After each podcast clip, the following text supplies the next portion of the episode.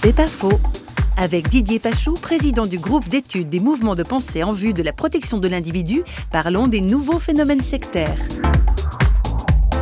débuté il y a quelques années, c'est l'artisanat sectaire. On va consulter un thérapeute ou un coach ou un, maître de vie qui va s'occuper de votre santé, de votre bien-être, de votre psychisme, de votre spiritualité, qui s'occupe de tout. Donc vous faites une thérapie ou du développement personnel. Ensuite, vous vous formez pour avoir la même pratique. Et puis ensuite, lorsque vous êtes exercé à être thérapeute, vous faites vous-même votre école de formation. Résultat, il y a une multiplication exponentielle des intervenants dans le domaine du développement personnel, donc y compris spirituel, hein, à tel point que nous sommes submergés par les microstructures. Tant et si bien qu'on parle de plus en plus maintenant de dérives sectaires et non plus de sectes.